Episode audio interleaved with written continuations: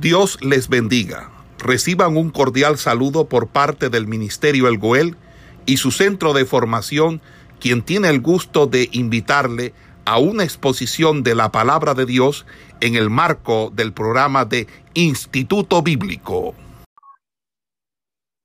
El capítulo 12, ¿verdad? Las dos partes que tiene, estuvimos hablando de ella y es la eh, acerca de los dones que Dios derrama en cada uno de nosotros y cómo esos dones eh, le tienen que beneficiar al cuerpo, al cuerpo que es la iglesia, el cuerpo. Entonces, eh, como decíamos, ¿verdad? Que el, los dones no es para que el hombre se enorgullezca por ellos, sino que los dones son para beneficio del cuerpo. Entonces, eso es lo que Pablo eh, dice en ese capítulo 12 o enseña de tal manera para que uno pueda tener un carácter sobre eso, porque mucha gente hoy en día no, no tiene un carácter, no ha tenido un carácter sobre eso, y cuando tiene un don en particular y Dios lo comienza a usar con un don, entonces él se independiza, se independiza y quiere montar un movimiento solo, y eso es, este, es un error porque a nosotros los dones nos tiene es que unir al cuerpo. Los dones son es para beneficio del cuerpo. Entonces, eso es lo que va a decir el, apóstol Pablo en el capítulo 12, ¿verdad? Y eh, es lo que va a decir en la primera parte del capítulo 12 habla de los dones y en la segunda parte habla de que esos dones son para beneficio del cuerpo. Entonces, eh, él termina hablando del amor. El, versículo 12 del capítulo 12 dice, porque si, con el, si como el cuerpo es uno y tiene muchos miembros, pero todos los miembros del cuerpo, siendo muchos, son un solo cuerpo, así también Cristo. Porque por un solo espíritu fuimos todos bautizados en un cuerpo, sean judíos, sean griegos, sean esclavos o libres, y todo se nos dio a beber del mismo espíritu. Además, el cuerpo no es uno solo, no es un solo miembro, sino muchos miembros. Entonces, bueno, si dijera el pie, ¿por qué no soy mano? O si el cuerpo, ¿por qué no será del cuerpo? Y si dijera la oreja, ¿por qué no soy ojo? No soy del cuerpo. Por eso no será del cuerpo. Si todo el cuerpo fuese ojo, ¿dónde estaría el oído? Si todo fuese oído, ¿dónde estaría el olfato?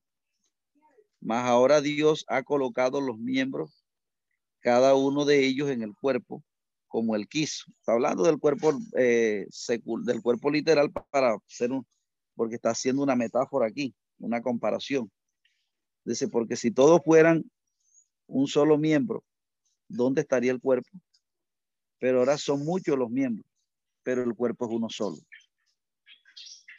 Ni el ojo puede decir a la mano, no te necesito, ni tampoco la cabeza, los pies, no tengo necesidad de vosotros. Antes bien, los miembros del cuerpo que parecen más débiles son los más necesarios.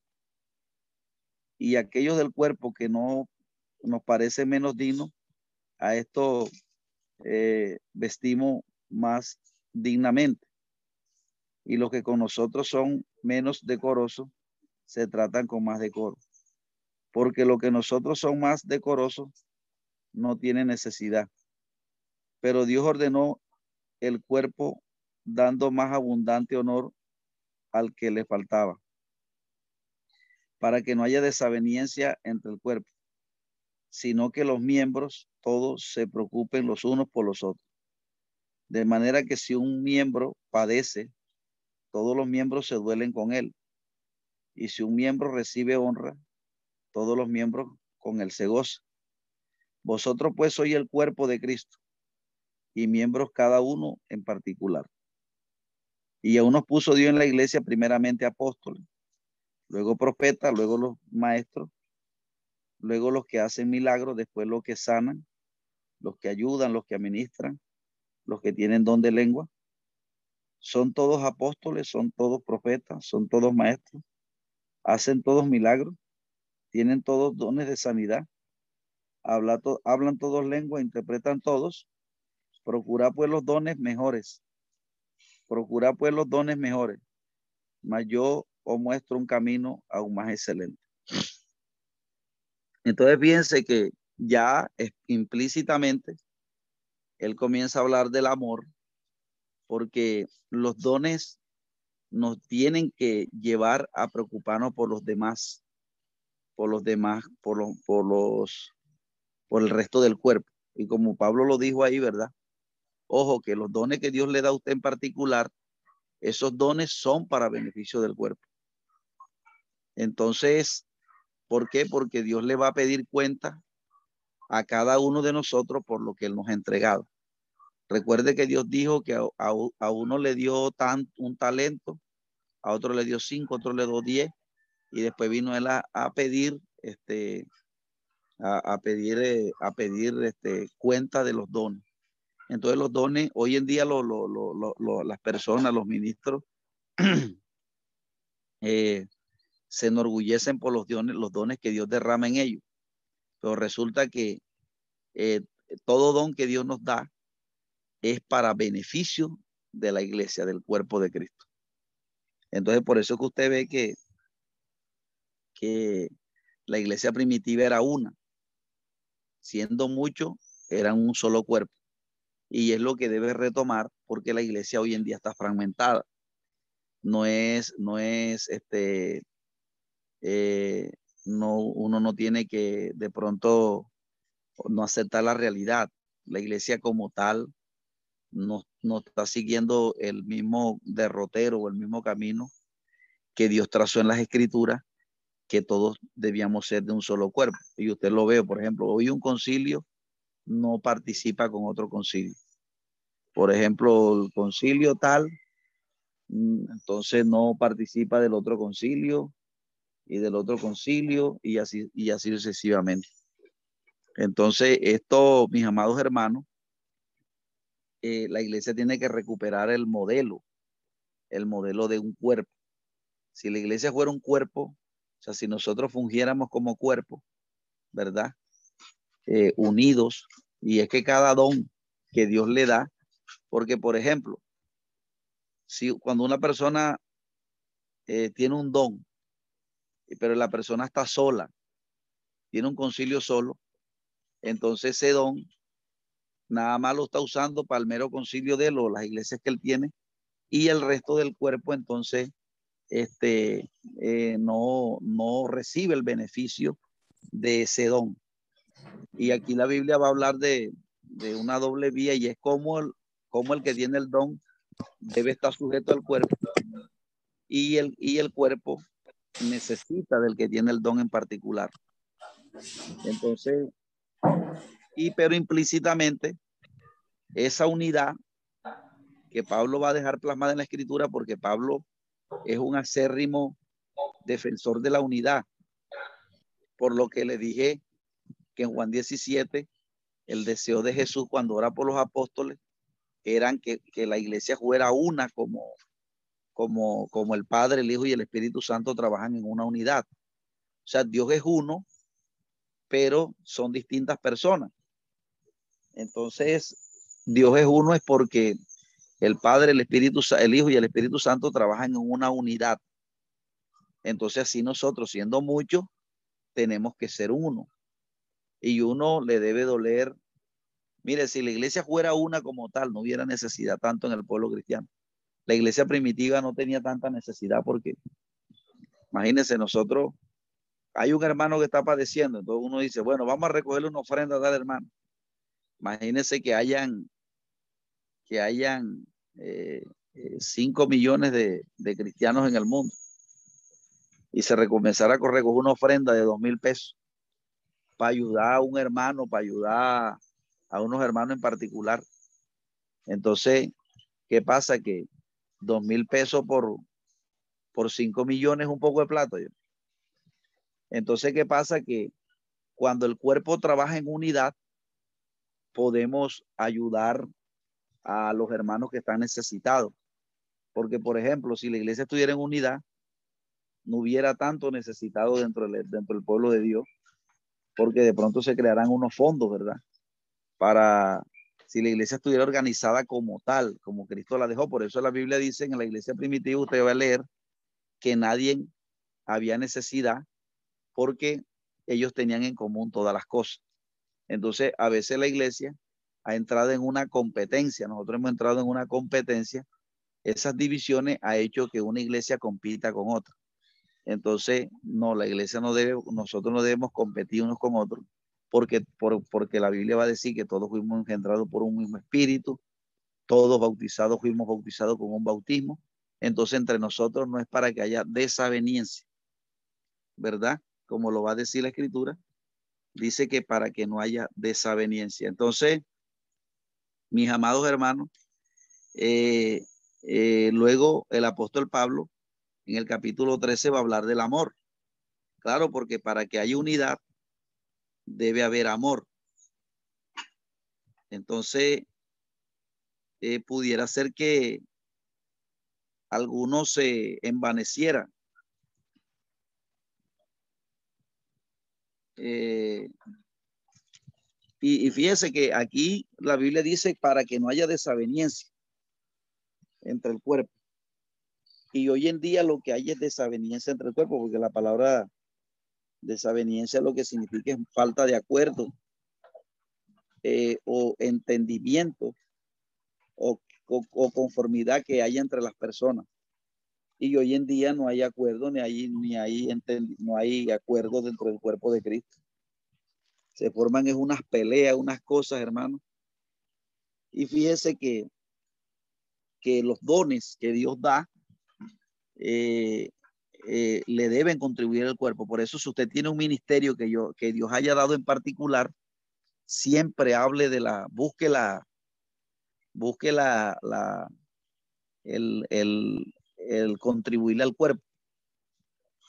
O sea, si usted tiene un ministerio que Dios ha delegado en usted, hable de la unidad de cuerpo y de la necesidad que tenemos con porque en la medida que usted entienda esto, Dios va a bendecir más su ministerio. Pero todo ministerio que, que, que, trate de, de, colocar contienda entre unos y otros, uh, ese ministerio, eso, se, eso viene en el precipicio, se viene, pero todo ministerio que aporte a la unidad, esos son los ministerios que Dios va a bendecir en este tiempo. Entonces, él va a decir, ¿verdad? Que el, el, el don eh, o el, el, don, ¿verdad? O el ministerio que Dios regala, porque todo eso es dado por Dios, sea ministerio, sea don de sanidad, lo que, donde Dios lo use a uno, eso es regalado por Dios. Entonces, el capítulo 13 dice, si yo hablase lenguas humanas y angélica y no tengo amor, vengo a ser como metal que resuena y como tímbalo que recibe. Si tuviese profecía y entendiese todos los misterios y toda ciencia y toda la fe, de tal manera que trasladase los montes y no tengo amor, nada soy. Porque es que, fíjese que se comienza un contraste entre el, entre el, el don que Dios da y la falta de amor. ¿Por qué? Porque como yo muestro, mire, una de las maneras como uno muestra que verdaderamente tiene a Dios es, y la santidad se muestra es en la comunidad. Porque es que eh, eh, lo que enseñaba el misticismo, que era una filosofía, el misticismo enseñaba que la persona para ser santo tenía que retirarse por allá, lo que hacían los, lo que hacían los, este, esas personas que se retiraban. Y, y ellos decían que se retiraban aparte, viví solo, lo, así como ermitaño y, y, vivían solo porque ellos decían, no, me estoy santificando. Y para estar solo, para, para estar santificado, tengo que estar solo. Y se retiraban por allá. Entonces, eh, entonces, ¿qué pasa? Que la santidad uno no la muestra así. La santidad se muestra, mis amados hermanos, es en la comunidad, cuando usted soporta un hermano que es difícil de soportar, cuando unos a otros nos, nos, nos sobrellevamos. Así es que usted muestra la santidad y el verdadero amor. Porque si usted está solo y de pronto usted no tiene relación con otros, por eso la comunidad cristiana, uno, uno muestra el amor a Dios es cuando uno ama al prójimo. Por eso Juan, por eso Juan eh, hace hincapié con respecto a eso, cuando habla en el primer capítulo, ¿verdad? Y, este capítulo 13 eh, es producto, ¿verdad?, del capítulo de anterior que ha hablado del cuerpo. Entonces, el amor verdaderamente se va a mostrar en, es en mi relación con los demás hermanos. El amor al Señor. Porque alguien pudiera decir, no, Dios me ama a mí, por eso me usa. Entonces a veces la persona como que se, como que se encrespa por eso, pero el verdadero amor se va a mostrar es en mi relación con los demás. El amor a Dios. Y usted sabe que el apóstol Juan hace hincapié con eso. El apóstol Pablo, el, el, el, apóstol Juan, ¿verdad? Eh, dice en su primera carta, eh, hablando con respecto a esto, dice, si decimos que, tenemos, que no tenemos pecado, nos engañamos nosotros mismos. Primera de Juan, capítulo 1, verso 8. Si confesamos nuestros pecados, Él es fiel y justo para perdonar nuestros pecados y limpiarnos de toda maldad. Si decimos que no hemos pecado, le hacemos mentiroso. Entonces el 2 dice, hijito mío, estas cosas escribo para que no pequéis. Y si alguno tuviere pecado, abogado tenemos para con el Padre Jesucristo el justo. Y Él es la propiciación por nuestros pecados y no solamente los nuestros, sino también los de todo el mundo. Y en esto sabemos que nosotros le conocemos si guardamos sus mandamientos.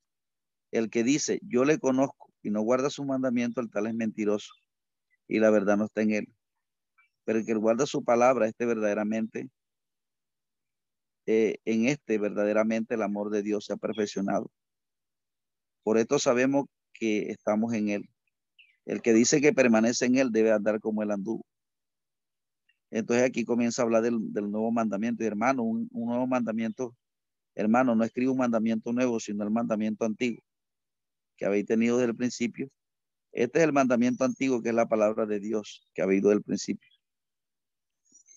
Entonces dice el nuevo, el que dice estar en luz y aborrece a su hermano, está todavía en tiniebla, está todavía en tiniebla.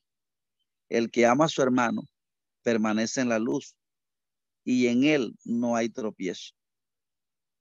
Pero el que aborrece a su hermano está en tiniebla y ya anda en tiniebla y no sabe a dónde va porque las tinieblas le han cegado los ojos.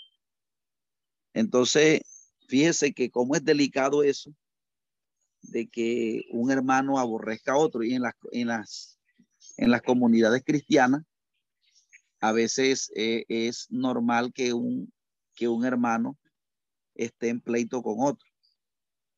Y, y, es normal que uno se pleitee, pero es que uno se tiene que reconciliar. Pero hay gente que por el orgullo que hay en sus corazones no se reconcilian. No, ellos no, ellos no doblan, no piden perdón, eh, ofenden y no piden perdón, dejan las cosas así como no son capaces de llegar y decir, eh, hermano, perdóneme, yo le ofendí, vamos a arreglar las cosas, no podemos estar así. No, la gente anda, eh, un cristiano y otro como tirándose y eso, y eso es lo que, y usted lo ve dando alardese que son usados por Dios con los dones, pero si no tienen buena relación con los demás hermanos, entonces por el don se pueden perder, porque es que eso es lo que, amados hermanos, nosotros debemos darle importancia a las dos cosas. Porque usted ve, hay gente que, hay ministros que echan fuera demonios, sanan enfermos, pero usted lo va a ver, la relación con otros pastores no son las mejores, ¿verdad? Y bueno, si eh, depende de uno, ¿verdad? Porque hay gente que, bueno, usted le pide perdón y ellos quieren seguir en enemistad con usted, ya eso es otra cosa pero, pero aquí lo importante es que nosotros tenemos que estar en paz con todos. Esa es la importancia. Esa es la importancia de que, porque mucha gente por el don se va a perder. Y a veces la gente piensa que porque Dios me usa, y no importa yo cómo esté en la relación con el otro, eh, la gente piensa que eso no es importante y eso sí es importantísimo, porque de hecho Dios, Dios es claro, dice, si alguno dice que ama a Dios y si alguno que dice que está en luz y aborrece a su hermano, está todavía en tinieblas. Porque la, la relación entre nosotros como ministros, entre nosotros como pueblo de Dios, deben ser las mejores. En nosotros no debe haber desaveniencia, desaveniencia es desacuerdo. Y si hay el desacuerdo, ¿verdad? Eso, eso tiene que arreglarse, pero no, no, tú por allá y yo por acá. No. La Biblia habla de que hubo un desacuerdo entre el apóstol Pablo y Marco, pero después dice la escritura que, que el apóstol Pablo eh, superó eso con, con Juan Marco, porque van a venir eh, de pronto esa, esos desacuerdos, eso, esa, pero debe haber la capacidad de perdón. Entonces, el, aquí está diciendo, ¿verdad? Eh, así como se preocupan los dones, se preocupa por los dones, también debe preocuparse por el amor. Entonces dice, si repartiese todos los bienes para ser dado a los pobres y entregase mi cuerpo para ser quemado y no tengo amor, nada soy. El amor es sufrido, es benigno. El amor no tiene envidia. El amor no es astancioso. No se envanece. Ojo con, ojo con eso. Ojo con eso porque dice que el amor es sufrido. Hay un micrófono ahí abierto, amado hermano. Ya le digo de quién es. El hermano va como en movimiento. La hermana Rosa Amelia. Eh, el amor es benigno. Fíjese que apunta al fruto del espíritu aquí. Eh, el amor no tiene envidia. Entonces, eh, usted sabe que a veces cuando otro ministro comienza a ser más usado que uno, el enemigo le quiere meter envidia a uno. O si de pronto otra iglesia ya tiene más, una mayor infraestructura y la mía no la tiene. Entonces el enemigo quiere poner esa pleito, esa, esa competencia entre nosotros mismos. Y hay algunos que han caído en eso.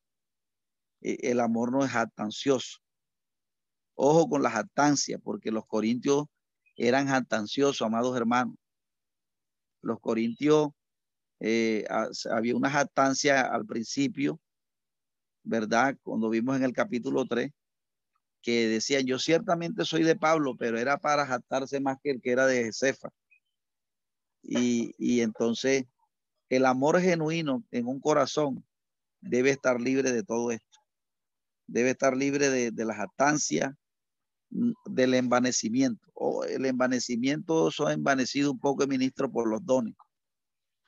Entonces, ¿qué pasa? Que usted está siendo usado por el Señor. No se jate ni se envanezca. ¿Por qué? Porque eso no es suyo. El don que Dios derrama en cada persona eso no es para envanecerse. Eso es para acompañarlo de amor. ¿Verdad? Entonces dice, no hace nada indebido, no busca lo suyo propio. Por eso ya se habló de que los dones buscan es el beneficio del cuerpo. No se irrita, no guarda rencor. No guarda rencor. Hay cristianos que guardan rencor, amado hermano. No se, goza de la injusticia, más se goza de la verdad. Entonces, fíjese que si Pablo está diciendo aquí unas claves para nosotros saber si en nuestro corazón hay el amor genuino. Si nosotros decimos que tenemos amor, pero de pronto se manifiestan estas cosas que ya he dicho, por ejemplo, la, la que, que si uno se jata, que si uno se envanece, eh, eh, usted sabe que el envanecimiento es crece más que los demás o caer en ese ego y las jactancias crece más que los demás. Entonces, eh, si no hay rencor, si no hay, este, como dice ahí, que no guarda rencor, no se goza de la justicia, más se goza de la verdad. O sea, el calificativo de un corazón eh, sano es que no tiene esto. Si uno ve que en el corazón de uno se le quiere meter como la, como la jactancia, eh, que se envanezca, ¿verdad? Porque el envanecimiento es cuando una persona se llena de orgullo. Si uno ve que ya uno se está como envaneciendo y entonces ya uno tiene que pellizcarse con eso. ¿Por qué? Porque, porque ya, si ya un corazón está dando un fruto de envanecimiento, de jactancia, y, y, y, no, y no, y no, y no muestra de pronto, porque hay personas que son difíciles de soportar en el Evangelio. Y la Biblia dice que uno lo tiene que soportar, porque, porque uno tiene la capacidad para soportarlo, pues Dios a uno le ha dado o le ha imputado ese amor. Entonces, eh, si un corazón manifiesta injusticia, eh, se está jactando, se está envaneciendo, si ya tiene envidia, entonces ya el corazón se está afectando. Entonces son indicios, ¿verdad? Que el apóstol Pablo coloca allí. Y los, dones y los ministerios pueden hacer, pueden hacer que una persona se jacte o se envanezca.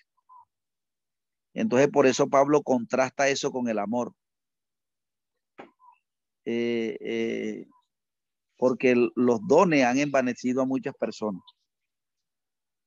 Imagínese usted que Dios le dé un don a uno y por ese don uno se pierda, no, hombre, eso, el don, el don es para contribuir al reino, no para que me vaya a perjudicar a mí. Entonces dice, todo lo sufre, todo lo cree, todo lo, todo lo espera, todo lo, todo lo soporta. El amor nunca deja de ser, pero las profecías acabarán. Entonces fíjese que y cesarán las lenguas y la ciencia acabará. Entonces Pablo coloca aquí eh, eh, el, contraste entre el amor y los dones. ¿Por qué, amados hermanos? Porque las personas por los dones se pueden envanecer y si ya no se, si la persona se envanece, ya no está el amor genuino, o sea, Satanás puede, cuando Dios lo usa uno, en cualquiera de los dones que él, que él derrama, ahí es donde uno más se tiene que cuidar. De no caer, que, que nos salga de nuestro corazón estos brotes de jactancia. Por eso usted está viendo hoy en día que, que hay gente que, que, ha caído en esto. Y, y, no hay nada más, no hay, no hay nada más, eh, eh, no hay nada más eh, triste cuando un cristiano cae en envanecimiento. Porque ya cuando un cristiano cae en jantancia y en envanecimiento, hermano, después para bajarlo de esa nube, eso es tremendo. Y eso Dios, usted le puede, Dios le puede mandar profeta que sea. Que la persona cae en un, eso fue lo que le pasó a Saúl. Entonces uno no está excepto de eso. Por eso uno se tiene que cuidar. Eh, las profecías acabarán y las lenguas y se acabará la ciencia. Porque en parte conocemos y en parte profetizamos. Mas cuando venga lo perfecto, entonces lo que es en parte se acabará. Cuando yo era niño, hablaba como niño, pensaba como niño, jugaba como niño, mas cuando ya fui hombre, dejé de, de dejé lo que era niño. Ahora veo por espejo oscuramente, mas entonces veremos cara a cara. Ahora conozco en parte, pero entonces conoceremos cómo fuimos conocidos. Ahora permanece la fe, la esperanza y el amor. Estos tres, pero el, amor de ellos es el amor. Ojo que el amor es el que, el amor, del amor se desprende todo, ¿verdad? Entonces, entonces el, el amor usted lo muestra porque hay gente que dice, no, yo amo a Dios con toda mi alma, con todo mi corazón. Y entonces está en pleito con el hermano, no se gusta con el hermano. No, ese hermano me cae pesado, me cae gordo, no lo paso. No. Entonces, no uno no puede decir que ama a Dios si no ama a su hermano. Yo creo que ahí es donde está la, el, la problemática porque Hoy en día cada quien para más Dios en particular, eso es algo, eso es algo muy común. Pero usted lo ve en pleito con los demás hermanos. Y por eso Juan hace hincapié con eso, donde dice, ojo, si alguno que dice que está en luz y aborrece a su hermano, ojo, que ella no está en luz. Entonces Juan, Juan es, Juan es explícito con eso, porque el enemigo nos puede hacer caer en un engaño, ¿verdad? Por ejemplo, los judíos decían que eran hijos de Dios.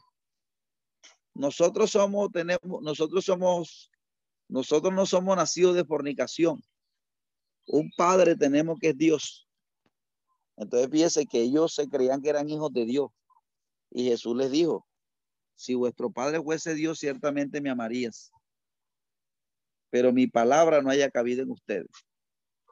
Entonces Dios le mostró que ellos decían que eran hijos de Dios de boca, pero no lo eran porque ellos aborrecían a Jesús.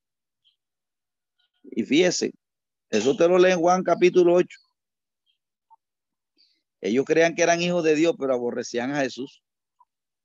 Ese es el argumento que Jesús le utiliza. Ustedes no son hijos de Dios, ustedes son hijos del diablo.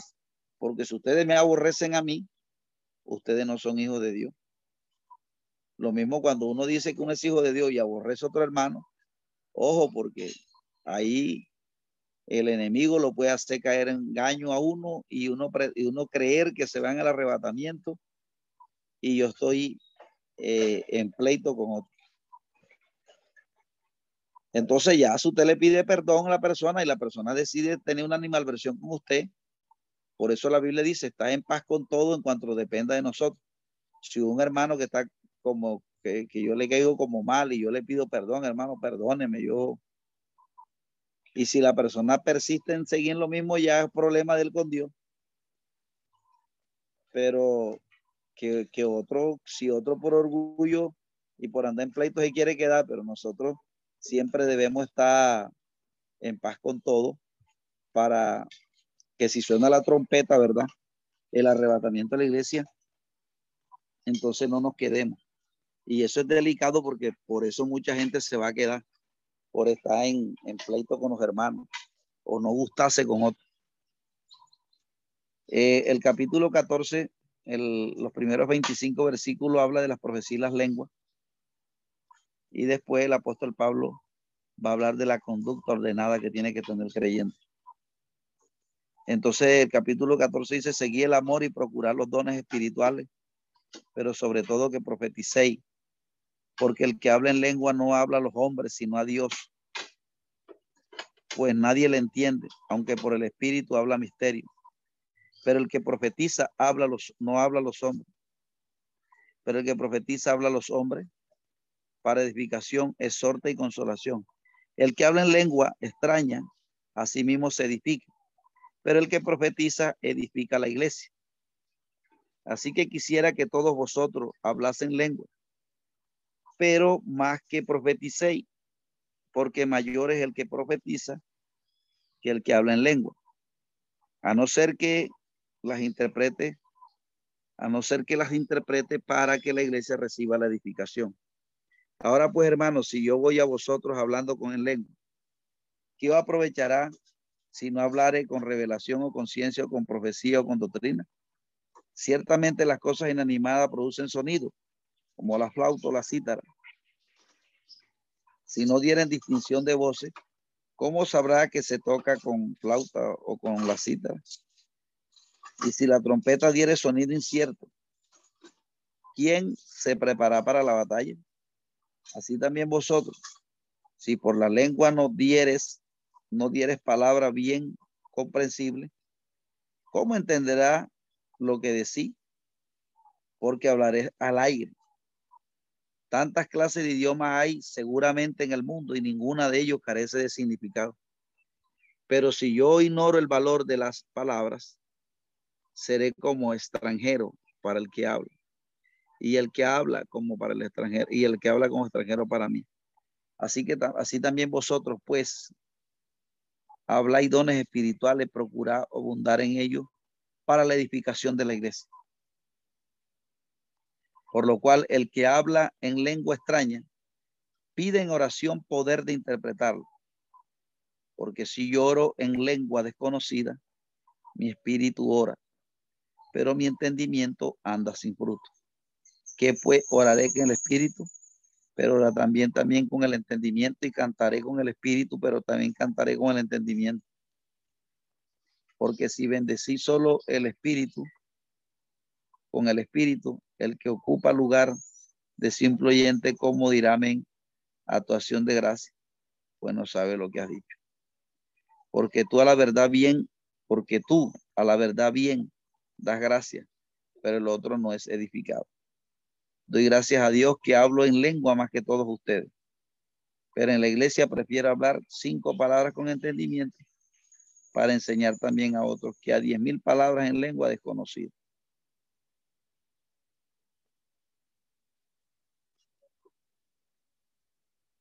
Aquí se presenta un contraste entre las lenguas y el, el que se pueda interpretar lo que se habla en lengua. Entonces, Pablo aquí comienza a enseñar, ¿verdad? Que las personas que hablan en lengua se edifican a sí mismos. Pero entonces él dice, bueno, yo quiero que ustedes profeticen, porque es que cuando hay profecía, todo el cuerpo se, todo el cuerpo se edifica. Pero el que habla en lengua en la congregación eh, se edifica a sí mismo y no a los demás. Entonces Pablo dice, bueno, si tú pides, si tú pides las lenguas, eh, debes pedir al Señor también interpretarla, ¿verdad? Y aquí muestra de cómo los dones son dados por Dios. Uno lo debe pedir en oración, tanto las lenguas como interpretar las lenguas. Porque hay gente que habla en la congregación, pa, pa, pa, habla en lengua, ta, ta, ta, ta. Entonces, cuando, una, cuando un cristiano habla en lengua, se edifica a sí mismo. Pero como ha hablado en lengua, no edifica a los demás. Entonces, Pablo lo que dice, oye, no, o sea, como viene hablando de la visión de cuerpo, él dice, ojo, no solamente es para ti, es para los que están a tu alrededor también, porque las lenguas es señal para el incrédulo.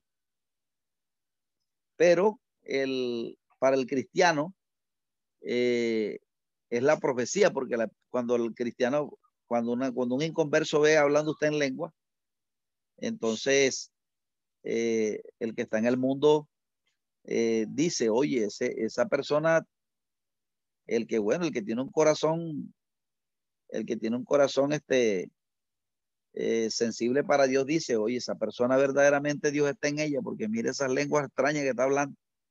Entonces eso es señal para el incrédulo. Entonces, pero para la iglesia es la profecía. Entonces, por eso el que habla en lengua debe pedirle al Señor que nos ayude a interpretar las lenguas. ¿verdad? Y ese, ese don, esos dones debemos pedírselos al Señor. Más el porque la mayoría de gente habla en lengua, pero interpretar la lengua poco. Entonces son, eso también se lo debemos pedir al Señor, interpretar las lenguas. Entonces esa es la recomendación que él da aquí.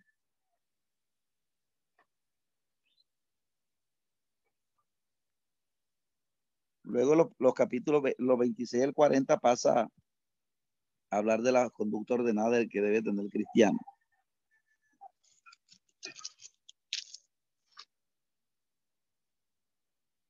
Eh, ¿Qué hay pues, hermanos? Cuando os reunís, cada uno de vosotros tiene salmo, tiene doctrina, tiene lengua, tiene revelación, tiene interpretación. Hágase todo para edificación. Si habla alguna en lengua extraña, sea esto por dos o a lo menos tres, por turno, y uno interprete. Si no hay intérprete, calle en la iglesia y hable para sí mismo y para Dios. Asimismo, los profetas hablan dos o asimismo, los profetas hablen dos o tres y los demás juzguen. Si alguno le fue revelado a otro que estuviera sentado, calle primero, porque podéis profetizar todo uno, uno por uno, para que todos aprendan y todos sean exhortados. Y los espíritus de los profetas están sujetos a los profetas. Pues Dios no es Dios de confusión, sino de paz, como en todas las iglesias de los santos. Vuestra mujer calle en las congregaciones porque no les he permitido hablar, sino estén sujetas, como también lo dice. Si quieren aprender algo, que pregunten a su marido, porque es indecoroso que una mujer hable en la congregación. ¿Acaso ha salido de vosotros palabra de Dios o solo a vosotros os ha llegado? Si alguno se cree profeta o espiritual, reconozca que lo que escribo son mandamientos del Señor. Mas el que ignore, ignore. Así también, hermano, procura profetizar y no impidáis el hablar lengua, pero hágase todo decentemente y con orden. Entonces piense que el apóstol eh, ordena, ¿verdad?, cómo debe ser la, la profecía, porque a veces que, que se levantan dos hermanos, dos, y él dice, bueno, si, si hay algún intérprete ahí, habla en lengua, si no habla para ti mismo. hay personas que, que, que, bueno, una cosa es que el Espíritu Santo uno lo toma en lengua, ¿verdad? Y uno no se puede contener. Entonces, pero hay gente que habla como para agradar a los demás. Entonces Pablo dice aquí que todo se debe hacer con decencia y orden. Uno no, se, uno no debe jactarse y si hay alguien en la congregación que interprete la lengua, este, e, es lo correcto. Que, eh, se, y, tiene que hacer con orden, porque el espíritu está sujeto a los profetas. Entonces comenzó uno hablando en lengua y profetizando. Entonces el otro tiene que esperar el turno. No profetizar todos a la vez, porque él dice, ojo, que los espíritus están sujetos a los profetas. No como hay hermanos que dicen, no hermano, yo me levanté a hablar y yo no me pude contener porque era Dios que estaba hablando y, y yo no me pude contener y, yo comencé a hablar y hablar y hablar y era el espíritu ya.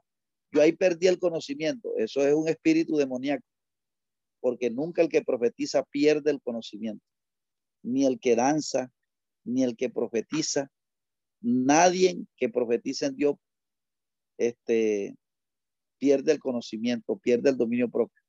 Por eso él dice, los espíritus están sujetos a los profetas. O sea, usted, usted, Dios la puede levantar eh, hablando en lengua y dando una profecía.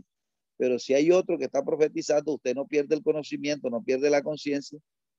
Y usted debe esperar que el otro termine profetizar, entonces usted lanza la profecía para que haya un orden. Entonces, amados hermanos, este es el orden que el apóstol Pablo quiere colocar aquí, ¿verdad?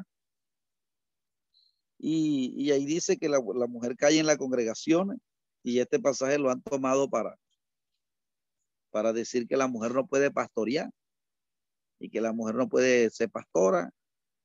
Entonces, bueno, pero eso lo explicamos la próxima clase porque ya son las nueve. Entonces, eh, vamos a, vamos a dejarlo hasta allí, ¿verdad? Esperamos que este estudio haya sido de bendición para su vida y ministerio. A Dios sea la gloria. Este es el Ministerio El Goel, vidas transformadas para cumplir el propósito de Dios.